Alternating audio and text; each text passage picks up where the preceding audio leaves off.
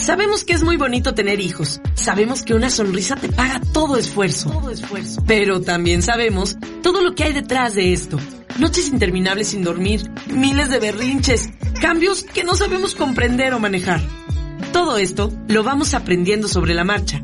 Pero ahora estamos aquí para decirlo, hablarlo muy fuerte y compartirlo contigo. Esto es Hijos y sus letras chiquitas. Comenzamos.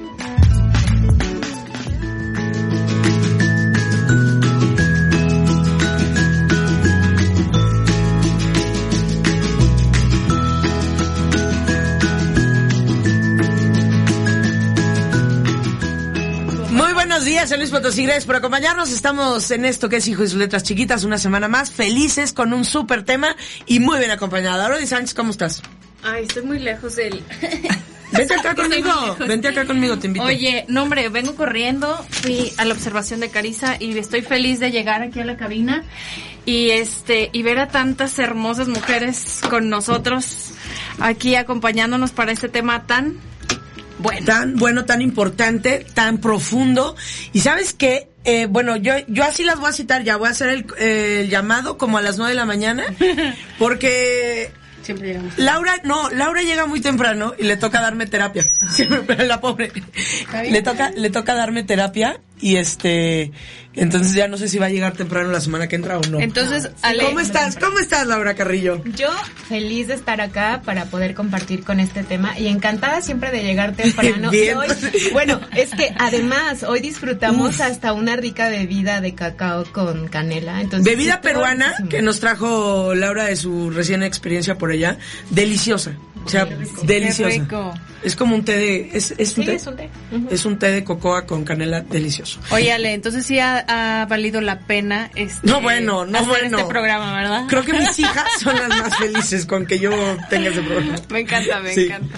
Bonito, ¿no? Oye, ojalá que eso digan los hijos de todas y muchas mujeres que nos estén escuchando y papás que nos estén escuchando, que Sí. digan, qué bueno que existe ese programa, qué bueno que se juntan estas muchachas. Ay, sí. Bueno, qué pues que padre nos programa. Desde ahorita decimos, ¿no? Que tenemos el claro. WhatsApp para todos ustedes, 444, o sea, 44, a ver. Yes. Tampoco te Ya. lo sabes. Tú me, tú me trajiste el mal. 256-0678. 256-0678. No lo sé. 444-256-0678. Adriana González, ¿cómo estás? Muy bien, Ale, ¿cómo están todos los que nos escuchan? Saludotes, qué linda mañana hoy. Linda, fría. Ya hace frío, ya venimos muy ensacadas, muy... Cintia Candelaria, ¿cómo estás? ¿Qué tal? Buenos días, corre, corre, pero ya estoy aquí. Bien, este, tenemos un tema muy importante, vamos a escucharlo, ¿no? De, de lleno ya. Invitar a toda la gente que nos sigue a través de nuestras redes sociales, en Magnética FM, que sigan esta transmisión, que la compartan, porque sí, verdaderamente yo creo que esto es un bien que todas los, las madres, todos los padres necesitan, todos los abuelos que se dedican y que apoyan en la crianza, los tíos inclusive, los tíos sin hijos que luego opinan demasiado también, por favor. Aquí le hablas. no, no le hablo a nadie porque ya va a ser papá también. Pues no, pero, pero sí, sí. Eh, que todo el mundo se involucre, que sea parte de esto y que compartan, que compartan el programa. Eso que se escucha es que ya todas eh, nuestras invitadas del día de hoy, nuestras colaboradoras, están encontrando el programa en línea y lo están compartiendo a sus grupos y a sus perfiles, ¿verdad?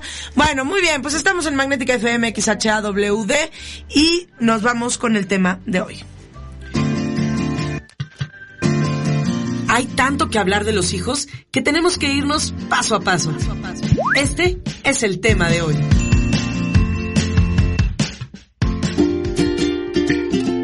De la primera infancia.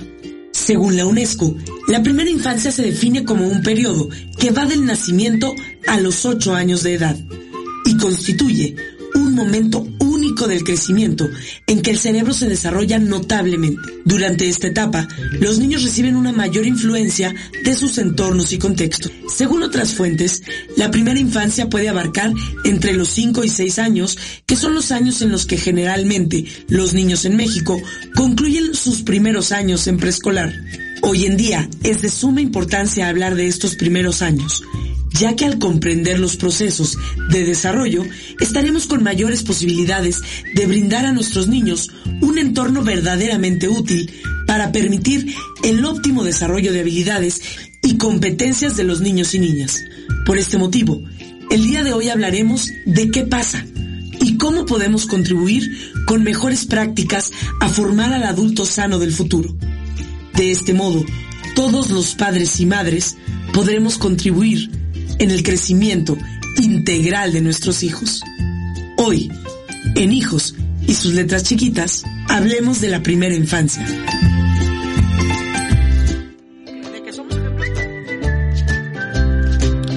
Bueno, yo tengo dos niñas, tienen cinco y tres. Tú tienes 6 y 3. Yo, un hijo de cinco años. Seis y dos. Un hijo de ocho y una hija de cinco.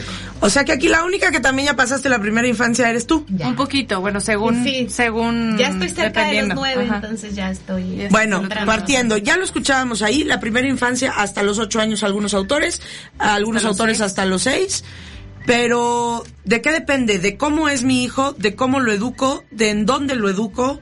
¿Qué define su primera infancia y cómo se maneja? ¿Quién me ayuda? Pues tiene que ver con una cuestión de factor cultural, como muchas cosas, ¿no? Igual que la salud eh, mental, también tiene mucho que ver con el contexto social en el que uno se desenvuelve. Así que eh, si estás a lo mejor en, en un país europeo y la escolarización comienza un poco más tardía, pues obviamente la primera infancia implica el que estuviste en casa. Pero aquí en México, pues la mayoría de los padres llevan a sus hijos al cole ¿Eso es bueno o es malo? Ese es un tema que te encanta a ti. Ay, será bueno, será bueno, será bueno. Mira, yo estoy en una postura hoy día en que no hay cosas completamente buenas ni completamente malas, ¿no? Es como un abanico y todo va a depender de muchos factores. Yo sí creo, y Carlos González, pediatra español, también lo recomienda, que el mayor tiempo posible que los niños puedan estar en casa bien atendidos es lo mejor para los hijos. Pero ahí lo dijiste, bien atendidos. Sí, claro. Si para mi mamá ya es estresante, Ay, ya no es una buena atención. Y deja tú el estrés, o sea, es. puedes estar trabajando. Ajá, o Ah, sea, si también, tu mamá por estás supuesto, ocupada claro, y sí. no tienes la- el Sí, tiempo, sí. o sea, por eso bien cuidados, ¿no? O sea, bien Sí. atendidos. Si tú vas a estar corriendo como loca por el trabajo y por los otros compromisos y ni siquiera le vas a hacer caso, pues no tiene sentido. Sí, es importante estar muy presente en el rol que uno está haciendo de madre o de padre. Y eso implica, pues, que también hoy en día nos empecemos a capacitar, empezamos a abrir un poco más los ojos y los oídos para realmente aprender sobre el arte de ser padre y madre. Eh, la primera infancia es un abanico entonces de... de Oportunidades. temas- de temas y oportunidades que nutren a nuestro hijo para su futuro. Cañón, pero muchísimo, muchísimo, porque al final, los primeros, estos primeros años, sí, el- los niños son como una esponja. Quizás suena súper trillado, pero de verdad es que están absorbiendo todo de todos. Entonces, sí es... Somos ejemplo. Totalmente. Y bueno, mira, todo empieza incluso desde la parte de la gestación, ¿sí? Sí. O sea, tú puedes haber gestado con una mentalidad de estoy buscando tener un hijo o simple y sencillamente llegó. Pero en el proceso en el que tú sabes que ya vas a ser madre, empieza también todo un proceso interior intenso en el cual si tú te permites realmente eh, contactar con estos sentimientos y con estos pensamientos que comienzan a surgir a través quizá del amor o del miedo, te permiten a ti empezar a desarrollarte.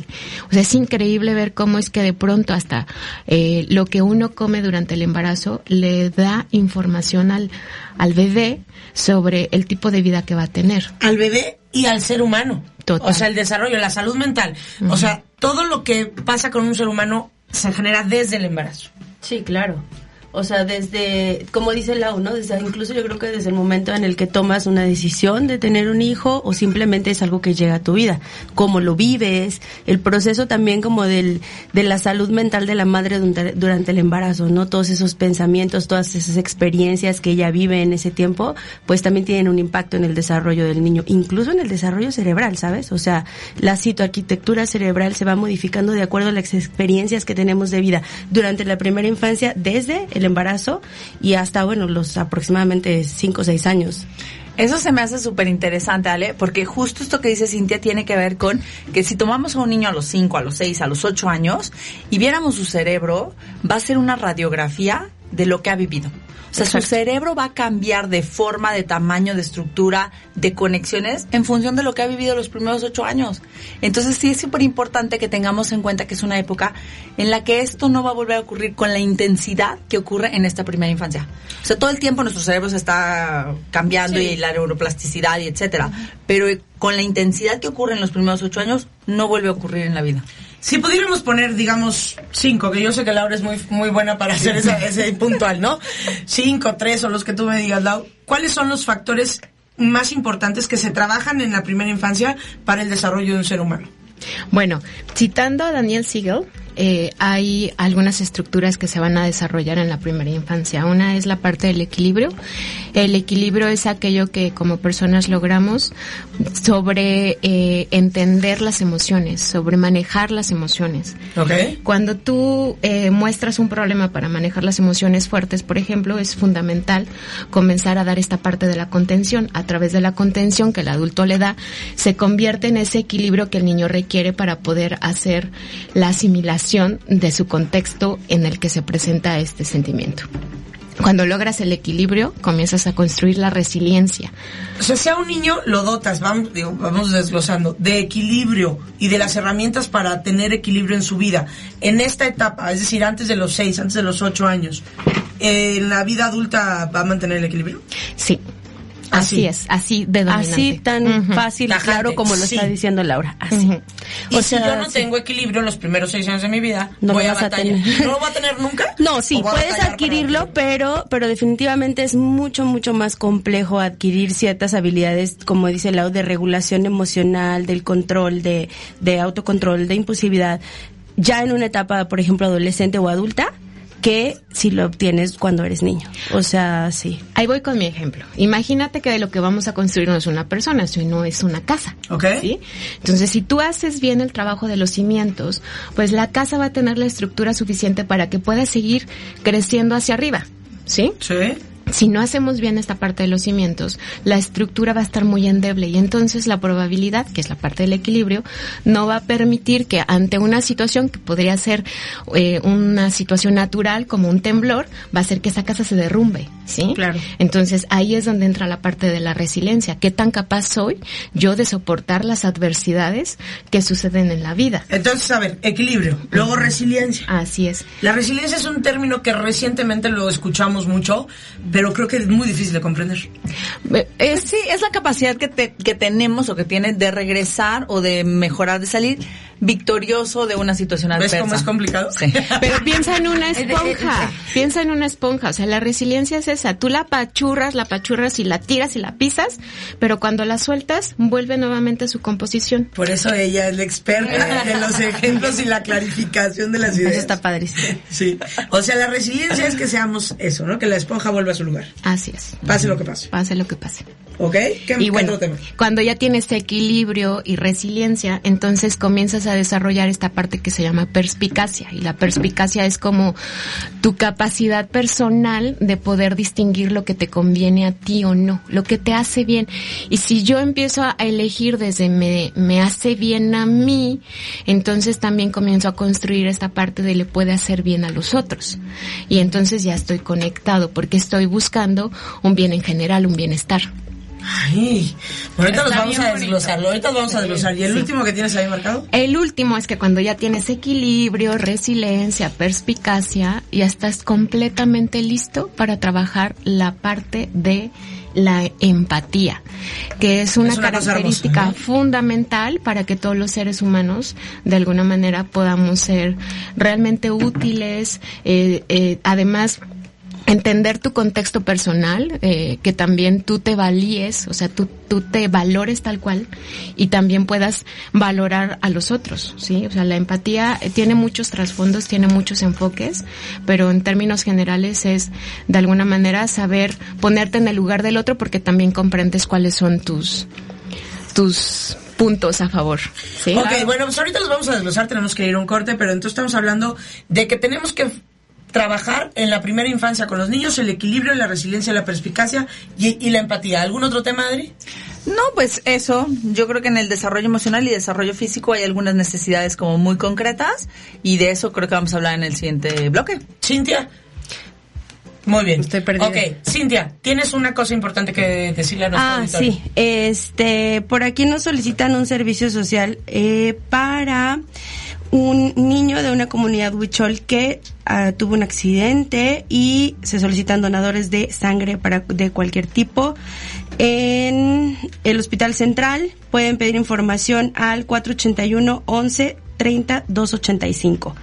481 11 30 285. Gracias. Perfecto. Vamos a un corte, regresamos. Estamos aquí en Hijo y sus letras chiquitas.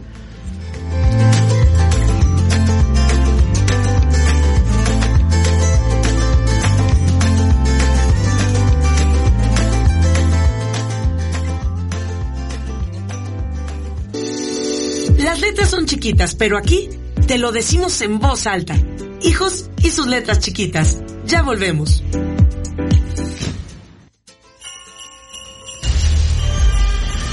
Es tiempo de disfrutar. Navidad, magnética.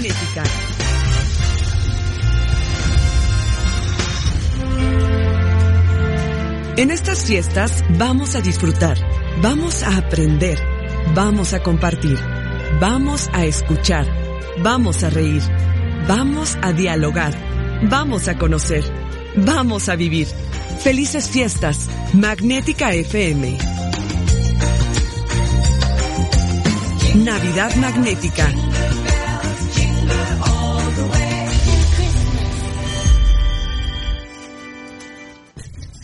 Esta es la hora en Magnética.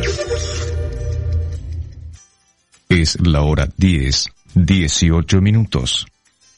La temperatura 16 grados. Las navieras utilizan buques cada vez más grandes para transportar las mercancías. Para que lleguen a nuestros puertos, estamos impulsando obras de ampliación y modernización en Manzanillo, Veracruz, Progreso, Coatzacoalcos y Salina Cruz. Los puertos y la marina mercante serán motores del desarrollo costero regional. Coordinación General de Puertos y Marina Mercante, Secretaría de Comunicaciones y Transportes. Gobierno de México. El tlacuache o zarigüeya es el único marsupial mexicano. Carita blanca, orejas inquietas y una gran nariz rosa. Es un mamífero tan primitivo que convivió con los dinosaurios. En esa época, como ahora, mantenía un perfil bajo, saliendo solo de noche. Y aunque pacífico, tiene 50 dientes que muestra al abrir la boca como amenaza. Se llama marsupial porque al igual que los canguros, las hembras tienen una bolsa o marsupio, donde sus crías terminan de incubar sujetándose a un pezón del cual se amamantan durante dos meses. Cuando crecen, salen de la bolsa, sosteniéndose sobre el lomo de la madre para aprender a ser tlacuaches. Importante es conocer esta especie como control de plaga de insectos, pues se alimentan de grillos, cucarachas, lombrices y caracoles. Para el control y reubicación de fauna, llama a los expertos. Balach, control integral de plagas. Teléfono 813-9511.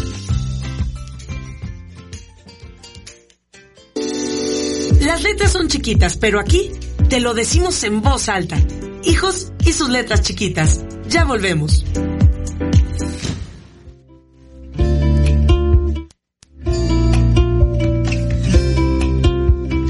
Una, una persona que se trabajó en la primera infancia el equilibrio, la resiliencia, la perspicacia y la empatía, ¿cómo es? Un adulto sano. Un adulto ¿Qué, capaz. qué es un adulto sano? Ahí va, ahí va, es que iba la descripción. Sí, sí, está muy complicado. Un adulto sano es aquel que vive feliz con quien es, o sea, siendo él mismo, y que además es capaz de ofrecer algo más a la sociedad en la que se encuentra. No es solamente, o sea, ah, estoy feliz de ser yo. No, que das Y me, y vale gorro el mundo. O No, sea, que no. te construyes a ti mismo en salud mental, pero que también en esa construcción ayudas a los demás. O sea, eh, aportas algo a, que construye a la vida de los demás. Gente que suma, ¿sabes?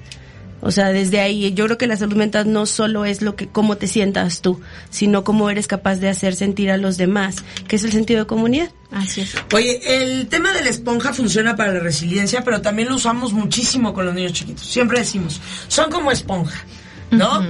Pero no precisamente porque ya dominen la resiliencia y que se puedan reconstruir después de una situación, sino por el tema de que todo lo que ven, todo lo que escuchan, lo absorben. Eso construye el ser humano que van a ser después. Así es, pero hay primero el factor del equilibrio, que es precisamente la parte de la contención emocional, en la que el niño, en esta parte de estar desarrollando su cerebro, que está en proceso evolutivo constante, todavía no tiene todas las facultades para poder hacerle frente a las situaciones que se le presentan. Por esa razón, de alguna manera, los seres humanos requerimos el cuidado de un factor externo, que es un los cuidador, padres. los padres, ¿sí? A ver, fríamente, equilibrio. ¿Cómo trabajo el equilibrio en mis hijos? En la primera infancia. Ah, bueno, una de las cosas es la validación emocional, ¿sí? El hecho de que a través de las descripciones, muchos papás me preguntan, ¿no? Bueno, es que mi hijo es muy pequeño y todavía no recibo yo esta retroalimentación verbal. Pero tu hijo todo el tiempo te está viendo y todo el tiempo está aprendiendo de ti. Entonces lo que tú sí puedes hacer es describirle lo que está ocurriendo en su entorno y sobre todo en aquellas situaciones en las que te está solicitando, demandando más tu presencia, como puede ser una caída, ¿no? Tú le Claro. describes, te caíste de la silla, te pegaste en la rodilla y te duele. Y entonces en eso, en esta parte de darle el contexto, de darle la información suficiente, el niño comienza a hacer su estructura digamos, en- está haciendo, está acabando la parte de hacer los cimientos para meter bien toda la, la información hacia lo más profundo y que en este, en este ir eh, profundizando va haciendo las conexiones neuronales suficientes para que el niño tenga información para que cuando llegue la parte de verbal, llegue esta capacidad verbal del niño, el niño pueda expresar, ¿no? Y puede hablar de dolor y puede hablar de caída y puede hablar de brincar y una sea, estamos hablando de equilibrio entre lo que siento, lo que ocurrió y lo que vivo. ¿Cómo es? Sí, en la co- lo que decía Lau de la contención emocional es una de las necesidades más importantes para ir entendiendo el mundo. Los niños de pronto llegan a un mundo completamente desconocido y no saben qué pasa. Pero yo quiero regresarme un poquito porque también, bueno, en, el- en este mismo tema, el describir es una gran herramienta para nosotros adultos también, para tratar de para conectar con el niño y para nosotros también es entender qué está pasando. De pronto, otra vez, quizás nuestros papás no tenían tantas herramientas para ayudarnos a contener y de pronto a nosotros a veces nos cuesta mucho trabajo autorregularnos como adultos. Y en los pequeños, en esta esponja que tú decías, están viendo todo eso y ven que si se te cayó el agua, tú puedes reaccionar como de, ay, se cayó el agua, limpiaré. O, ¿no? Eso lo están viendo los niños todo el tiempo. Y están también- aprendiendo. Y de ahí también están construyendo. Pero si yo digo, uy, se cayó el agua, ahora tenemos que limpiar, yo, yo adulto, me estoy ordenando a mí, de pronto, pero también estoy ayudando a ordenar este, esta experiencia para el niño. Y, tenemos que limpiar ese de equipo. Eh, Los, los que son muy pequeños de pronto no nos van a ayudar, pero de- pero desde describir la situación ya le estoy dando herramientas a mi hijo para construirla. Y también estoy trabajando con la parte del lenguaje, eh, que es importante, porque yo sí he escuchado de pronto de papás que me dicen, pues ¿para qué le hablo si no me entiende? Claro, claro, Y yo, sí. pues sí, te entiendo, pero si empezamos a describir lo que está pasando, el niño va a tener más herramientas de Para contención, expresar. de, para expresar, de contención emocional, de entender qué está pasando en su mundo. Entonces creo que esto que nos dice Laura en este primer nivel es súper importante, describir qué está pasando, describir que de pronto, miren, a mí me pasó que mi chiquitín tiene dos años, todavía no habla, y nos fuimos a la clase de natación. Y la maestra y yo pensamos que ya estaba listo para sumirse en algún momento y ya lo ha hecho otras veces. Entonces, un, dos, tres, agua y lo sumí. Y cuando salió, salió como muy asustado y de pronto le dije, "¡Ah! te asustaste, no te gustó, eh, no estabas listo. Y hagan de cuenta que como mágicamente como que dijo eso es. Y aunque no me pudo contestar verbalmente. ¿Tú sabías cuál era de las opciones que dices? Ajá, yo dije, no, pues fue, co- fue como a tientas, ¿no? Como que, ay, ¿qué pasó? ¿No te gustó? ¿Te asustaste? ¿Te caló? Y de pronto cuando atinas a una, los pequeños, aunque son muy bebés, Conectas. cambian, conectan, ajá, y hacen algún cambio. Y entonces, en ese caso, Diego como que se calmó y entonces me quedé ahí. Dije, no estabas listo. Y entonces le dije, disculpa, tu maestra y yo pensamos que sí estabas listo, pero tú no te sentiste listo. No te preocupes, no lo vamos a volver a hacer hasta el ratito que estés listo. Y ahí nos quedamos, se tranquilizó, seguimos la clase. Pero aunque no me contestó verbalmente, el que yo pudiera describirle la situación, no te gustó que te sumiera al agua. Y aunque ya lo habíamos hecho otras veces, nos le permitió a él tener eso y regresar al equilibrio. Claro, Oye, regresa a una respuesta eh, conductual. ¿Sí? Ah, exacto, sí. El equilibrio, cuando los adultos no estamos equilibrados, ¿cómo podemos estar? Es que el ejercicio que comenta precisamente Pues que- también ayuda, porque eso te ayuda a tener claridad. En la medida en la que tú te permites ser como tu propio guionista de lo que te está tocando vivir y lo dices en voz alta o lo escribes. O sea, no es de locos ir hablando no, en voz alta. No, no, no, de alguna manera, y sobre todo cuando estás con un niño pequeño, ¿sí? Además, mira, Glenn Doman hablaba de otra cuestión del equilibrio que tiene que ver con la contención de abrazar un bebé. Es curioso cómo es que el oído se, se va desarrollando y el, y el oído de alguna manera es el instrumento principal del equilibrio físico. Entonces, a través de que tú porteas al bebé y tú lo cargas, el bebé va desarrollando esta El parte interna del, del oído que le lleva también a esta parte del equilibrio. Entonces, fíjate cómo la naturaleza es tan sabia que incluso a través de esto tan sencillo nos dice, ¿qué necesita un Lo niño pequeño? que decías tú, no las- necesita contención, necesita abrazo, necesita estar cerca de ti, necesita escucharte hablar, necesita eh, darte darse cuenta cómo es que tú reaccionas ante el, el perro que te ladra, hacia cómo le respondes al vecino que te saluda, ¿sí? Claro. Toda esta información al final al niño le va a permitir ir desarrollando habilidades de vida que le van a permitir estar en equilibrio, que le van a permitir eh, desarrollarse adecuadamente para lo que le para lo que sigue, ¿sí? Laura llegó temprano y no solo para atenderme a mí psicológicamente. Y nos ayudó para preparar algo. Ah, sí. Entonces, Hay una canción. Pongan atención, no, eh, la vamos a dejar todo, ¿ok? toda la canción. Pero cuando escuchamos la canción, le decía a Ale, es un ejercicio que podemos hacer todos en casa. Así que les voy a pedir que si va manejando, por favor, oríllese. ¿Sí? Oríllese, ponga las intermitentes, prepárese eh, físicamente, colocando los pies eh, de manera cómoda, los pies bien puestos sobre el piso, tratando de poner tu espalda bien derechita, si estás sentado bien pegada al respaldo, inhala profundamente y permite comenzar a conectar con todas estas sensaciones corporales para poner todos tus sentidos muy despiertos y poder escuchar el mensaje que está listo para ti. Este mensaje es tuyo. Querido yo, aún no sabes quién soy. Soy como tú, aunque tú no lo veas. Voy unos pasos por delante de tu voz. Querido yo, ha pasado ya un tiempo y para ti nunca nada es perfecto. Sé, sé de sobra que todo va a salir bien.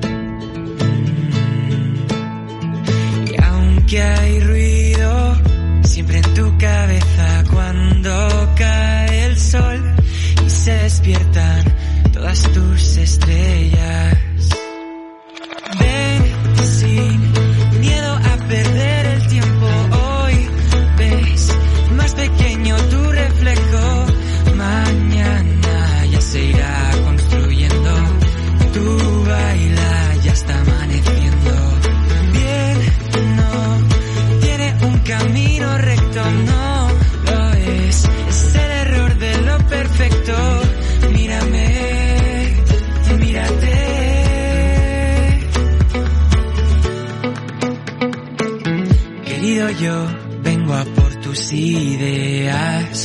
Que están y que revolotean. Dime cuáles se van y cuáles se quedan. Querido tú, es tan fácil decirlo. Para ti, que ya no estás perdido. Pero no veo tus huellas, no veo el camino.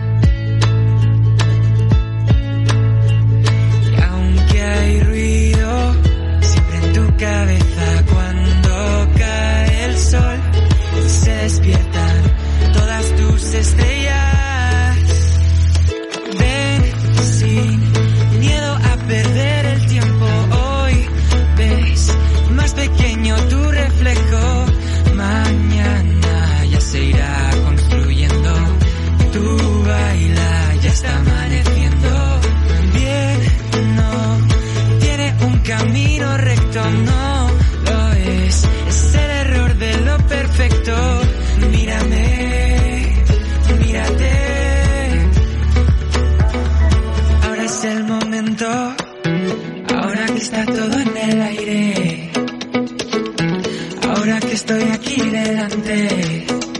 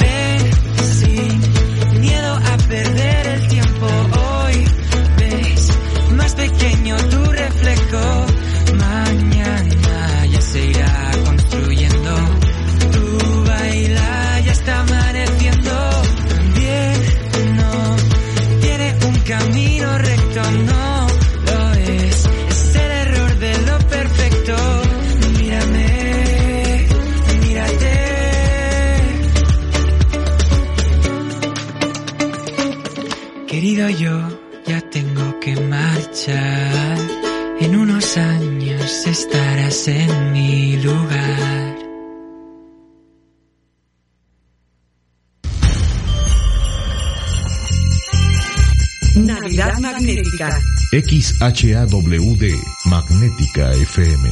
La Navidad es una época maravillosa. Hagamos que esta sea todavía mejor. Sigamos aprendiendo, compartamos, demos siempre un buen ejemplo, trabajemos con el compromiso de dar el 100%. Acompañándote en cada momento, Magnética FM. Señal originada en Loma Blanca 198, Colonia Loma Dorada, San Luis Potosí. Con 5000 watts de potencia en los 107.1 MHz. Es tiempo de disfrutar. Navidad magnética. ¡Feliz Navidad!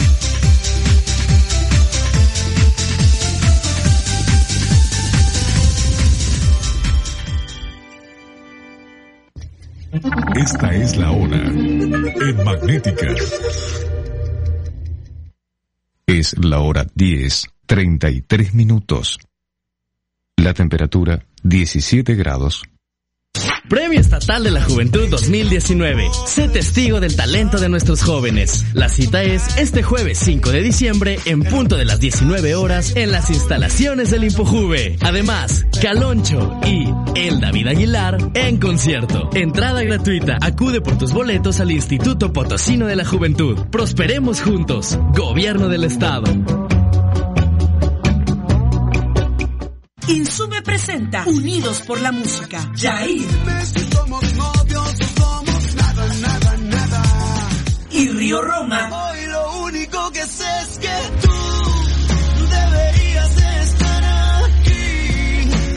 Por primera vez juntos a San Luis Potosí. Este sábado 14 de diciembre a las 9 de la noche en el Domo.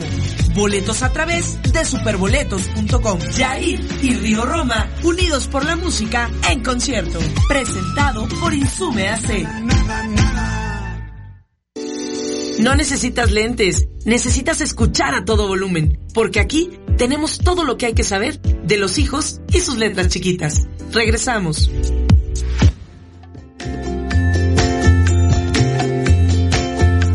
Bueno, pues mientras hacemos la selfie, sí, ahí está. Eh, y yo tengo el, todo el volumen porque estábamos escuchando la canción muy concentradas. La verdad es que es bien bonito. Cuando tengan la oportunidad, chéquenlo. David Res se llama. Es, es, es un chico español que seguramente está muy adentrado en este tema, ¿verdad? Lo, lo analizábamos. Eh, esta canción es muy bonita porque habla como de él mismo a sus yo a lo largo de la vida. Uf, muy bonita, a mí me gustó mucho y creo que al final del día es lo que estamos construyendo desde la primera infancia, lo que vamos a hacer toda nuestra vida, ¿no? Hablábamos de equilibrio. Ahora, ¿cómo construimos la resiliencia con nuestros hijos? ¿Quién me ayuda? Bueno, a través de preguntas de curiosidad. Ajá. O sea, ayudarles como a, primero pues a desarrollar. Lo primero yo creo que es la respuesta sensible de los papás, ¿eh? Para poder desarrollar resiliencia es que seamos capaces nosotros como papás de, de leer a nuestros hijos, ¿no? Y de, y de entender cuáles son sus verdaderas necesidades. Entonces, no quedarnos solo con lo que vemos. De repente yo veo un niño llorando porque quiere un chocolate y pienso que eso es lo único que quiere, ¿no? Entonces me quedo solo como en la superficie. ¿Y Pero cómo saber mejor, qué es lo que si quiere? voy más allá y me doy cuenta pues a- tal vez hoy el día he estado muy cansado, no he tenido oportunidad de estar con él, a lo mejor lo que quiere es un poco de cariño, de contención, de abrazo, de apapacho, a lo mejor quiere jugar, ¿no? Pero no siempre tiene los recursos para expresarlo. Entonces la respuesta sensible se desarrolla a través del, de la cercanía emocional, ¿no? O sea, yo conozco, yo conozco a las, a hay ciertas personas que quieres mucho, con las que pasas mucho tiempo, que tú sabes si le está pasando algo, aunque no te lo diga.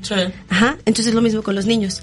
Ajá, Esa, esa parte de estar cercano, de pasar tiempo, de conocerlos, hace que yo desarrolle esa respuesta sensible y sepa. Las mamás te dicen, yo lo he visto, ¿no? Es como sabes que lo que pasa es que trae sueño, ¿no? O lo que pasa Ah, es que bueno, sabes sí, que trae sí. hambre, ¿no? Entonces yo puedo pensar que a lo mejor está muy enojado por algo, pero a veces hay- es más allá. Yo creo que el primer paso es este, ¿no? La respuesta sensible para poder atender a las necesidades de los niños. Pero eso cómo le enseña al niño a que cuando tenga sueño no se ponga así. Eh, Bueno, a través de la pregunta, o sea, p- aunque el niño no tenga todavía esta parte eh, verbal desarrollada, el niño lo primero que aprende a hacer es sí o no. Claro. Entonces, ¿tienes hambre? ¿Sí? ¿Tienes sueño? Y entonces permite que la respuesta de tu hijo a través de su corporalidad te transmita lo que necesitas entender para ayudarle. Y ¿sí? que la próxima vez que tenga hambre no haga el berrinche que tradicionalmente hace. Ojo, Ale. Ojo. No, ya la regué, ya me van a regañar, todo lo hice mal. No, no, no, pero dos, es que no, esa expectativa, ver, esa expectativa es peligrosa, ver, ¿no? porque, porque yo creo que cuando, o sea, cuando estás trabajando en ti mismo y en, y en desarrollar estrategias de crianza que son efectivas y que, y que son diferentes a las que estamos acostumbrados, de repente desarrollamos esta expectativa, Sí, ¿no? De que todo va a funcionar Sí, entonces, mágicamente. ya desde que Laura llega temprano, todo es perfecto. como ya todo va a ser No, mágico, no va a ser pero no, no va a ser así. O sea, hay, Bueno. hay momentos, ¿no? Y, y ahí va a haber momentos donde sí, de verdad parece magia y dices, wow, qué padre, o sea, funcionó. Y va a haber otros días donde, pues no.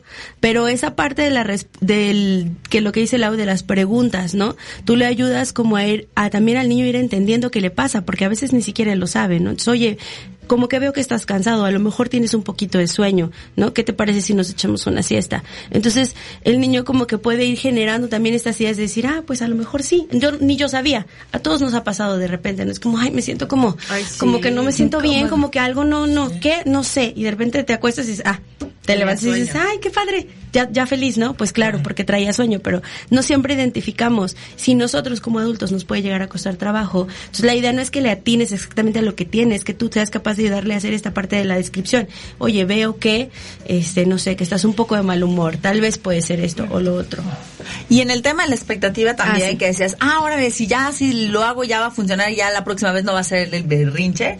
Las dos acotaciones que yo quería hacer es, ya no usamos la palabra berrinche, usamos la palabra desregulación. O desborde. Ajá, porque entonces cuando estoy desregulado, ¿qué necesito? Regularme. Regularte. Y para regularse se nos ocurre, ¿no? Se nos ocurren más estrategias para ayudar a regular al otro.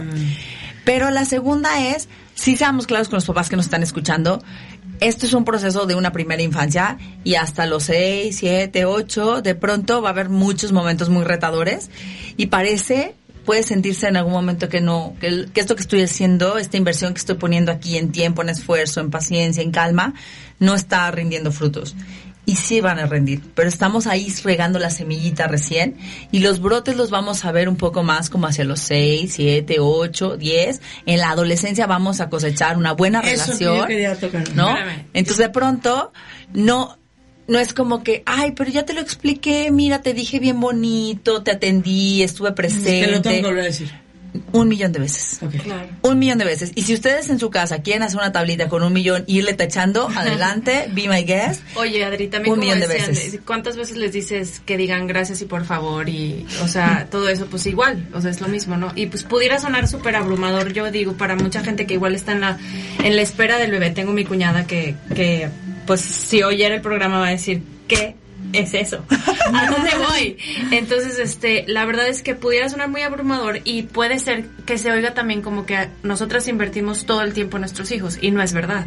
O sea, también trabajamos, también tenemos nuestra vida social o lo que sea y también tenemos esta parte que, que es, que, que yo quiero decir que es la calidad. O sea, no es la cantidad de, no es la tarde que te vas a pasar con ella diciéndole dile por favor y gracias, di por favor y gracias. No.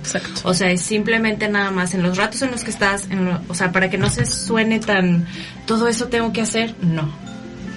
Claro. Pero sí. Pero Sí, sí, sí, o sea, me refiero todo el tiempo. O sea, Sí, no todo el tiempo, pero sí. Claro, y, y lo platicábamos en el capítulo cuando hablábamos del embarazo, las expectativas amo el y las tema realidades. capítulo. El capítulo. Sí.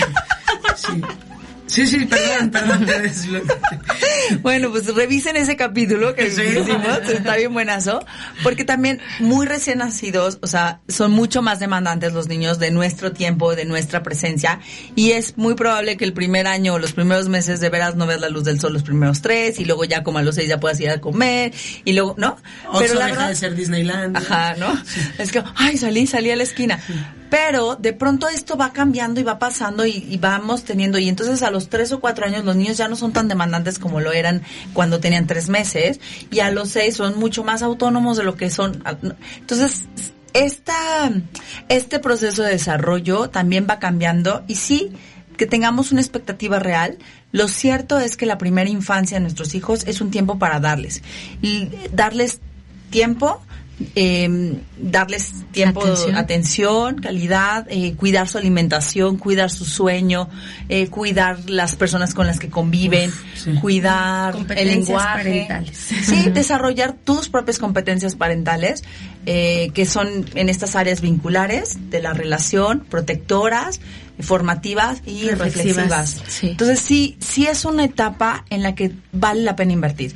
Nos decían por ahí en un mensaje en las redes o así, el- los retos de, oye, pero es que la chamba, el trabajo, sí es un momento de poner en la balanza qué y para qué quiero las cosas. Yo por eso digo que los hijos son grandes maestros, porque nos invitan todo el tiempo a preguntarte cosas, a preguntarte por qué estoy haciendo lo que estoy haciendo, por qué estoy en la chamba que estoy, por qué tengo los ritmos de vida que estoy teniendo. Algunas veces valdrá la pena, algunas veces no valdrá la pena y tendremos que cambiar el camino. Yo no puedo decirles si todas las mamás se tienen que quedar en la casa o todos los papás se tienen que quedar en la casa. No, no, todos tienen que ir a trabajar. No, to- no, No, no, no, hay, claro no. hay, no hay así absolutos. Cada familia tiene que checar cómo está su circunstancia, su situación. Pero lo que sí es importante es tener muy, muy presente que los niños necesitan tiempo y tiempo de calidad. Por lo menos que le hagamos bien un 65-70% del tiempo, eso es lo que va a terminar permeando. O sea, al final, la relación, hagan de cuenta que en términos como escolares, es un promedio de todas nuestras interacciones. Entonces vamos a tener interacciones en las que la verdad nos va a ir muy mal y vamos a estar súper cansadas, desesperadas, vamos a gritar, va- vamos a cometer muchos errores. Pero va a haber muchas otras interacciones en las que vamos a tener una respuesta sensible a la que nos hablaba Cintia, en la que vamos a estar presentes, en la que vamos a poder conectar con nuestros hijos, en las que vamos a poderles escuchar. Si en el promedio nos andamos en el 65-70, vamos a estar creando una base segura para nuestros hijos. Un adulto sano. Sí. Oye, a ver, a mí el tema de la resiliencia, nomás antes de irnos a un corte, di otra vez. No, ay, sí, otra vez el corte. Bueno, la resiliencia. Yo, a mí, a mí me hace ruido el tema porque digo, ¿cómo eh, con un adulto, ¿no? Ya te vio feo Cintia, ya no te hizo caso Adriana porque está en el teléfono, Aro me dijo ayer que no me veía bonita y entonces yo ya estoy, ya estoy deprimida y me metí a la cama a llorar, ¿no? Eso es porque no pude manejarlo y no tuve una resiliencia correcta, ¿sí? Y a un niño, ¿qué pasa cuando, cómo, cómo lo ayudo cuando va a la escuela y alguien le dijo una cosa fea, o fulanito no le quiso compartir de lunch y menganito tiene un juguete más bonito que el de él? Bueno, a- algo de lo que hablaban hace un momento de por qué los eh, las desregulis- re- Las desregularizaciones o qué, ¿cuál era la otra? Que más fácil. Desborde. Desborde, gracias. desborde. o el desborde emocional, eh, de alguna manera sigue sucediendo, o algunos otros comportamientos, porque los seres humanos aprendemos a través de la repetición, ¿sí? Entonces, se van a seguir presentando en diferentes aspectos de la vida, sí, para confirmar que efectivamente ya tienes las suficientes herramientas para poder hacerle frente a ese tema. Si eh, no le haces frente en el colegio, en la casa, en, en el supermercado, en la fiestecita, eh, en alguno de estos sigue habiendo algún problema, es todavía tema no resuelto, entonces se va a seguir generando hasta que finalmente. Lo enfrentes y le encuentres la manera adecuada de resolverlo. La base definitiva para la resiliencia es el equilibrio y el equilibrio es precisamente esta sensibilidad que nos dice Cintia que los seres humanos tenemos que desarrollar, sobre todo la parte de los adultos cuando estamos al cuidado de los niños, de poder entender o poder imaginar cuál pudiera ser la necesidad real que está expresando o tratando de expresarme mi hijo a través de esta conexión, a través de esta interacción, a lo que nosotros le llamamos atención, es como se va desarrollando la persona, ¿sí? Si lo vemos desde la parte científica, es a través de esta atención donde el cerebro se desarrolla, pero el cerebro va acumulando como que esta información que voy a estar expresando a través de mi cuerpo, a través de mis, de mi forma de expresarlo, ¿sí? Eso, todo eso lo voy a estar expresando en mi vida misma. Esto es una cadenita, ¿no? El equilibrio te lleva a una mejor resiliencia, la resiliencia nos lleva a la perspicacia y la perspicacia nos dará empatía con los demás. Y ¿Sí? salud mental. Y salud mental al final y adultos sanos. Bueno, tenemos que ir a un corte. Regresamos para darle una revisadita a la perspicacia, a la empatía, a nuestros mensajes del WhatsApp, a las publicaciones del Facebook, a los eventos que tenemos próximos. Ya despedirnos porque se nos acabó el programa. Así de rápidos. Así que bueno, vámonos un corte y regresamos No fue rápido. nada. Nada. Esto es Hijo y sus letras chiquitas. Síganos en redes sociales. Vámonos.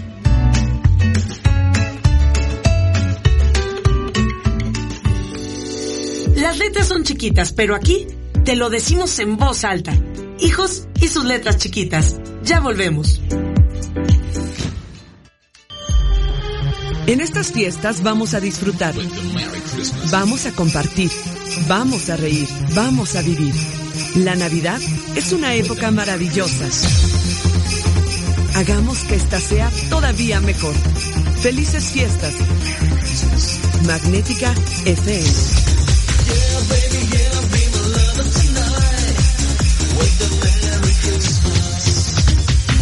Navidad Magnética. Esta es la hora en Magnética. Es la hora 10, 48 minutos. La temperatura 19 grados. La humedad 29%. Comunícate con nosotros para hablar de los hijos y sus letras chiquitas al WhatsApp 444-256-0678. Bueno, rapidísimo porque se nos acaba el tiempo. Perspicacia. La perspicacia es la sabiduría interna, donde tú puedes de alguna manera definir si esto te hace bien o te hace mal, pero antes tuviste que haber entendido qué te pasaba a ti, si te sentías bien, si te sentías mal en términos emocionales, ¿no? Y qué Es un poco de magia en base a la experiencia. ¿No? O Ah, sea, por- porque tú al- alcanzas a percibir si por ahí te va a ir bien, por ahí te va a ir mal, pero es en base a la experiencia y vas como preadivinando lo que va a ocurrir. Claro, pero nace de que has aprendido a estar en contacto contigo mismo y al estar en contacto contigo mismo también has aprendido a ponerte en contacto con los otros. Si me haces eso me va a lastimar. Así es. Me limito a que no muy bien. ocurra eso. He comprendido bien las consecuencias naturales, he comprendido muy bien las consecuencias lógicas, que es la manera en la que se estructura la vida, la sociedad. Y eso me da pie a que entonces yo pueda tomar actitudes empáticas, donde considero lo que pudiera estar sintiendo la otra persona, lo que le podría estar sucediendo, eh, también entender eh, la empatía en cuanto no solamente a las personas, sino a las situaciones, las circunstancias, los lugares, ¿sí? Y la empatía es, ya lo, ya lo dijiste, pero cuando no nos preocupamos por el otro, pues nada sirve, ¿no? Así es. De hecho, mira, hay varias opciones. Dice, la empatía tiene diferentes enfoques. Una es sentir lo que siente el otro, la otra es imaginar el punto de vista de la otra persona, la otra es entender al otro, la otra es compartir la alegría del otro y la otra es preocuparse por el otro pero con intención de ayudarlo. ¿Sí? Todo eso es la empatía. Pero fíjate, o sea, suena complejo, ¿verdad? O sea, preocuparte Suena y complejo, querer ayudar. Pero está bonito. Muy, muy. Y es lo que necesitamos y es lo que nosotros construimos a través de esta interacción, a, a través de esta atención genuina que le das a la persona. Eh, donde estoy presente, donde también estoy comprendiendo que yo también estoy aprendiendo en este proceso. Y que estás, y que estás ahí, ¿no? Porque me lo estás poniendo como un paso, no como el primero, porque luego cuando, o sea, es primero tú, y estás bien tú y todo con, eh, tiene como consecuencia a que seas empático con el otro. Pero si yo pongo al otro por encima de mí, tampoco nada va a funcionar. Y tampoco es empático porque tienes que también que desarrollar Sí, como ese nada de que, para ti ah, que está el niño jugando con algo, dáselo a fulano. No, no. No, no, o sea, vamos a jugar sí. juntos a lo mejor. Sí, pero, Pero- fíjate, cuando yo no estoy en contacto conmigo misma, es muy, muy eh, común que el hijo sea el que esté tratando de reflejarme aquella desconexión que tengo también conmigo misma. Hay que ¿sí? A través del llanto, a través de la atención excesiva que va a tener en el comportamiento difícil que el niño esté expresando. Entonces, eso me va a, a querer, o sea, voy a entrar en shock y voy a decir, ¿qué me está pasando? ¿Por qué está sucediéndome esto? ¿Por qué de pronto siento que las cosas no son tan sencillas como a lo mejor en comparación de otras personas, que las comparaciones ya sabemos que son fatales, pero que inevitablemente, sobre todo en ese proceso en el que nosotros vamos iniciando la maternidad, nos ocurre, ¿sí? Entonces, cuando nosotros estamos presentes en este aspecto de entender que muchas de las cosas que estoy viviendo como madre, a pesar de que a lo mejor ya lo fui antes, cada, cada hijo nos presenta una oportunidad. No, eso distinta. no cuenta, no cuenta lo que hayas hecho antes, no, cuenta. No, y aparte No, no puedes cuenta. mejorar. Sí, claro. O sea, muchos de los errores que hacemos eh, con el primer hijo, la verdad es que están de mal, mal, mala onda para él, pero Pero aprendes. Pero ¿no? aprendes. Y él lo está O esa es la intención, aprender. O eso sería el objetivo realmente. Que ante la adversidad uno tenga siempre la disposición, pero además la capacidad de aprender de los errores. Y esa capacidad de aprender y de trabajar en nuestra parentalidad nos van a ayudar estas hermosas señoras que están ahí con nosotros. ¿Dónde te encontramos, mi querida Lau Carrillo? Laura Carrillo vive disciplina positiva. Y acuérdense que ya está con las inscripciones abiertas, ya Ah, está llenando sus grupos es para enero, ¿eh? Por favor, porque se llena rápido, ya la gente está apartando su lugar. Ahorita vamos a alcanzar, suficiente. vamos a alcanzar con la agenda seguro. Adri, ¿dónde te encontramos tus redes sociales? Yo estoy como Adriana González punto inspira en Facebook, en la página de Hipnoparto San Luis también, ahí nos encontramos y nos vemos. Ahorita platicamos. Cintia Candelaria, ¿dónde te encontramos a ti? En Facebook me encuentran en Infanti, Salud Mental Infantil, y en Instagram Infanti, Psicología Infantil. Bueno, vamos rápidamente con lo que dice la gente aquí en las redes sociales. Dice Marilufa. Me encanta y trato de involucrarme, pero es difícil transmitirlo con otras personas cercanas como los abuelos y tíos que conviven con mis hijas. Ojalá den algunos tips para manejarlo con ellos, que no son directamente los educadores, pero sí tienen contacto con los niños, pero a veces se resisten a cambiar las ideas arcaicas. Uno de nuestros grandes retos, ¿no? Como generación es este, esta transición de los malos tratos a los buenos tratos. Yo diría que también con buenos tratos, con amor, con paciencia, con comprensión y con mucha franqueza de lo que estamos buscando para nuestros hijos y por qué. Yo creo que eso, ¿no? Hablando. Hablando. Es- expresando. ¿Sabes que Yo busco para mis hijos esto y es mucho más fácil que te entiendan, ¿no? Yo también creo que hay una parte importante cuando compartimos la crianza con algunas personas, como en este caso abuelos o tíos que de repente nos ayudan, ¿no? Como que no podemos igual que con los niños no podemos ser demandantes o exigentes, ¿no? Que hagan las cosas como uno quiere.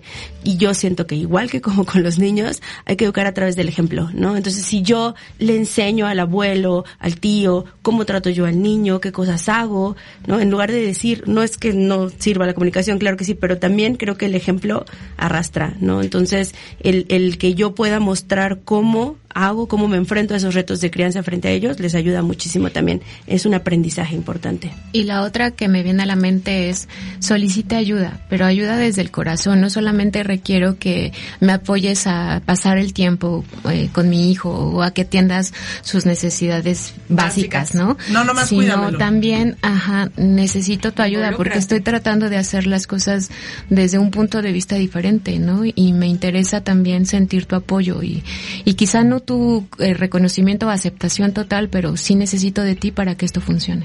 Ok, al WhatsApp 444-256-0678, ¿viste cómo se me fue? Eh, dice, con mi hijo de tres años manejamos la disciplina positiva. Nosotros le hablamos con paciencia y con cariño. Y hay veces que él responde de maneras que no lo hacía, como ignorándonos o haciendo las cosas como si lo hiciera a propósito a lo que le pedimos. A propósito con el fin de hacer lo contrario a lo que le pedimos, perdón. Bueno, pues sabemos que en disciplina positiva hay un tema muy interesante que se llama las metas cerradas del comportamiento. Habría que revisar muy probablemente eh, a través de este comportamiento está tratando de expresarnos algo que tal vez no estamos siendo lo suficientemente sensibles. Y eh, es importante eh, recordar que no existe solamente una posibilidad de resolver una situación, sino que en la variedad de opciones vamos a estar mucho más cercanos de encontrar aquello que nosotros buscamos tener en nuestra relación familiar, ¿sí? Entonces yo te te, pues digamos que te invito a que vayas ampliando más las opciones que podrías estar poniendo en práctica, más allá únicamente de darle una explicación quizá, o de tratar de conectar a través de la palabra. A lo mejor, muy probablemente hay un sentimiento que no se está re- eh, validando, que el niño está expresando a través de esta... De la ignorancia. Ajá. Sí, y, a- y recordar también que de pronto todo lo que platicamos aquí no significa que se va a traducir en que los niños van a hacer todo lo que queremos que hagan todo el tiempo. No. O sea, No, eso... oye, Máximo me decía, mamá, ¿por qué quieres que haga nada más lo que tú quieres? Y Ah. yo, sí, como por qué. Hay una frase, ¿no? De, bueno, que yo le he escuchado mucho a Álvaro Payamares que dice, eh, la obediencia es demasiado amiga de la esclavitud para ser una virtud. Entonces, Uh. eso se me hace algo súper importante, ¿no? ¿Qué esperamos como papás? ¿Qué quieres? ¿Que te obedezcan ciegamente? O ¿O, esclavizarlos. que desarrollen un pensamiento crítico también? Entonces, hacia, o sea, desde ahí es como, desde dónde te comunicas, qué es lo que esperas. Sí, y también hay que pensar en el contexto social. Ahorita, la obediencia, qué tan útil resulta ser para nuestra situación social. ¿sí? Claro. O si finalmente lo que estamos buscando es un mayor sentido de conciencia, de responsabilidad, de, de tomar partido, de hacer las cosas, ¿no? Sí, de, de ser más, más útil, vaya. Vámonos rápidamente con la agenda y regresamos. Estamos aquí en Hijos sus letras chiquitas. La paternidad no es un camino que se tiene que recorrer solo. Por eso, te damos opciones de acompañamiento en esta agenda de hijos y sus letras chiquitas.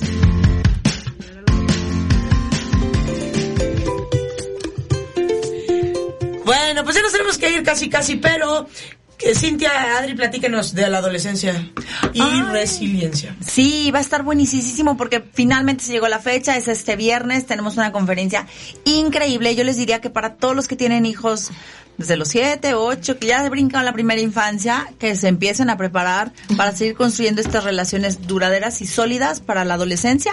La conferencia es el viernes 6 de diciembre en la Escuela Bancaria y Comercial a las o 7, Siete a las de 7 la de la tarde noche.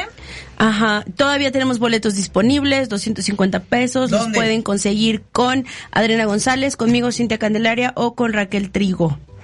Búsquenos en Facebook, ahí en, en el evento de adolescencia y resiliencia. Y muchas gracias a las que tenemos mamás que están con niños súper chiquitos de 3, 4, 5, 6, como Arodi, Como que yo. van a ir ya a la conferencia porque quieren estar bien preparadas Pues para es que acompañar sí. esta etapa. Un trancazote, ¿no? A ver cómo...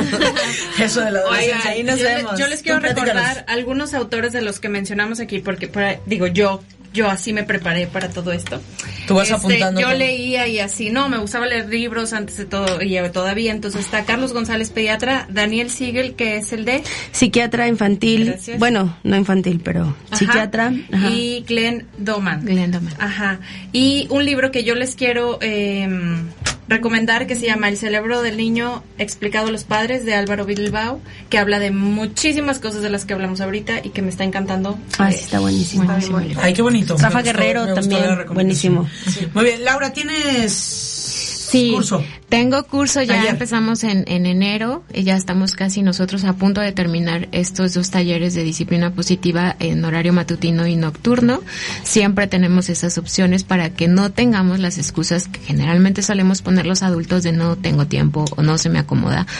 Haga su agenda, eh, priorice también y lo invito a que se ponga en contacto conmigo para que le pueda mandar toda la información a detalle. Además tenemos promoción, así que hay que aprovecharla. Yo ya- yo ya me inscribí. Aprovechen, aprovechen, Ya, está buenísimo. Bueno, muchísimas gracias a Alex Cruz en los controles, a Van en redes sociales y bueno, por supuesto, gracias infinitas Cintia por ser parte de Hijos de sus letras chiquitas. Muchas gracias a todos, besos. Gracias Adri. Gracias, saludotes, linda semana. Gracias Lau. Gracias a ti, Ale, y gracias a todas mis compañeras. Y quiero mandar muchos saludos a todos los que nos escuchan, porque me Carrillo, Carrillo, saludos. ¿quién es?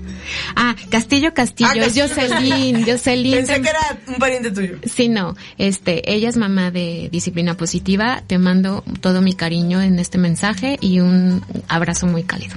Muy bien. Y bueno, pues especialmente a Rodi, muchísimas gracias. Como siempre, los temas son mucho más amplios de lo que podemos hacer en una hora. Claro, claro, claro, pero aquí andamos y esperemos que dure este programa muchísimo No, para la poder eternidad. para poder este ahora sí que llenar esa cabecita de muchos conocimientos positivos. Mucho que decir y compartir. Gracias a todos, gracias a todas. Seguimos, compartan la transmisión. Seguro a alguien le puede servir esto. Soy Alejandra Menzábal. Hasta el próximo miércoles. Adiós. Bye.